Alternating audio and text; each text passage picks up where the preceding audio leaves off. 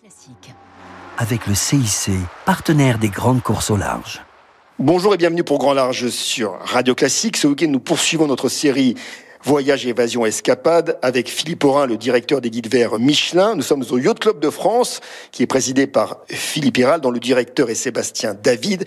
Le Yacht Club de France fait la promotion de la navigation de plaisance. Il a été créé en 1867 sous Napoléon III.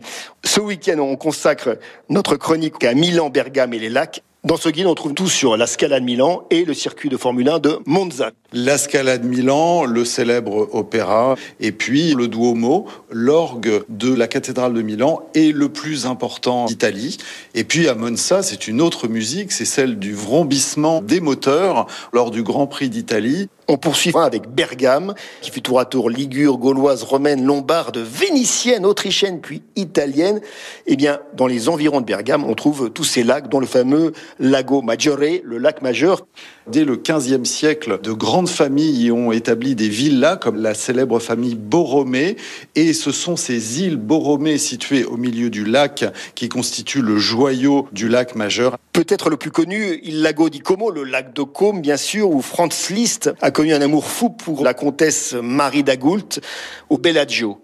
Franz Liszt a été euh, très inspiré lors d'un séjour à Bellagio et c'est un peu le parc des célébrités puisque Georges Clooney a sa villa et on connaît aussi euh, la villa du Balbianello dans lesquelles euh, de nombreuses scènes de Star Wars ont été tournées ainsi que le James Bond Casino Royale.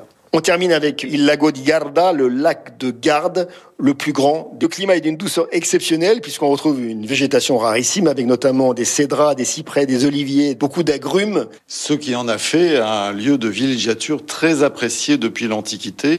Un grand merci. Je recevais donc Philippe Aurin, le directeur des guides verts Michelin. On se retrouve très vite pour Grand Large pour de nouvelles escapades. Au revoir. C'était Grand Large avec Rémi Pelletier sur Radio Classique. Avec le CIC, partenaire des grandes